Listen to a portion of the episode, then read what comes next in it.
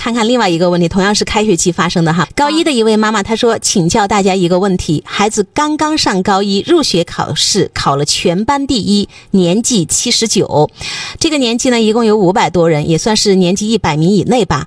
啊，明天孩子回来，我应该是物质奖励好呢，还是精神奖励好呢？我希望孩子继续保持，我怕他骄傲落后，我是不是应该用幽默风趣的话说：“哎呀，儿子，你这次进步了，继续保持。哎呀，你真行，妈妈想你了。”是不是还可以说：“你真行，妈妈佩服你，可以吗？”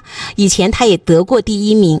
好像没有什么奖励，我看得很平淡。他中考考得好，有一次他要求奖励一双篮球鞋，我是满足了他的心愿。在这个状态里面呢，我们会看到哈，这个妈妈有一点点吝啬于。好像很害怕，我就是一表扬他，他就真的是飘了哈，尾巴翘起来了。啊，这是老生常谈的一个话题。我当时就会说，放下心中的成见，成见是一座大山。但这个时候呢，我们更多的时候说，不一定是要奖励或者是表扬，但是呢，一定要真诚的去表达你心里对他的赞赏、欣赏以及鼓励。哇，你真的很厉害。然后你是怎么做到？然后这一次能够拿到第一，我看到你真的为了这个学习的这个结果，然后付出了很多的努力。妈妈为你的努力感到非常的骄傲。其实就是说真心话，对吗？就是我想什么我说什么。我们不要去用虚假的头脑去想象我可以跟孩子说什么，哪些是精神奖励，哪些是物质奖励。我们可能真的想的太多了，忘记了那个真心真情。妈妈想知道你做了什么，你做了什么呢？听孩子去分享。对，就是为了这件。事情的努力，就是我们去帮孩子看到他的努力，就是结果不是因为他考了第一名而骄傲，对不对？你考了第一名，其实这件事情，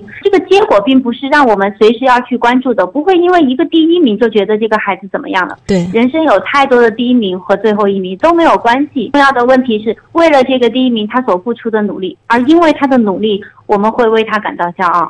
他的努力哪些点啊？孩子描述出来被我们看到，我们由衷的发自肺腑的去欣赏我们孩子努力的这个过程。我真的好想庆祝一下，所以精神与物质也可以同步进行，不要区分的那么刻意，是吗？对，是的，真的没有必要啊。我觉得木木老师是不是也可以理解？就是我们在学习的过程当中，我们听到了很多概念哈，就是过多的物质奖励会消耗孩子内在的那个学习的动力。因为什么？因为他不是真正学习，他是为了那个物质、那个奖励而去学习。所以，好多家长说，那我就千万不能说物质奖励啊，我就一定要给予他精神奖励。可能我们先亦步亦趋啊，或者是有这些条条框框啊，也是一个正常的状态，是吗？我们理解一下。是的，那我们在学习的过程里，真的会发生这种就是非左即右的状态，但是最终解决他的状态是跟随你的心，真诚的表达，跟随心走啊。我们说真情实意、真诚的、诚实的表达。好的，最后任督二脉其实就被打通了，对吧？好，我们的武功就到了最高境界了。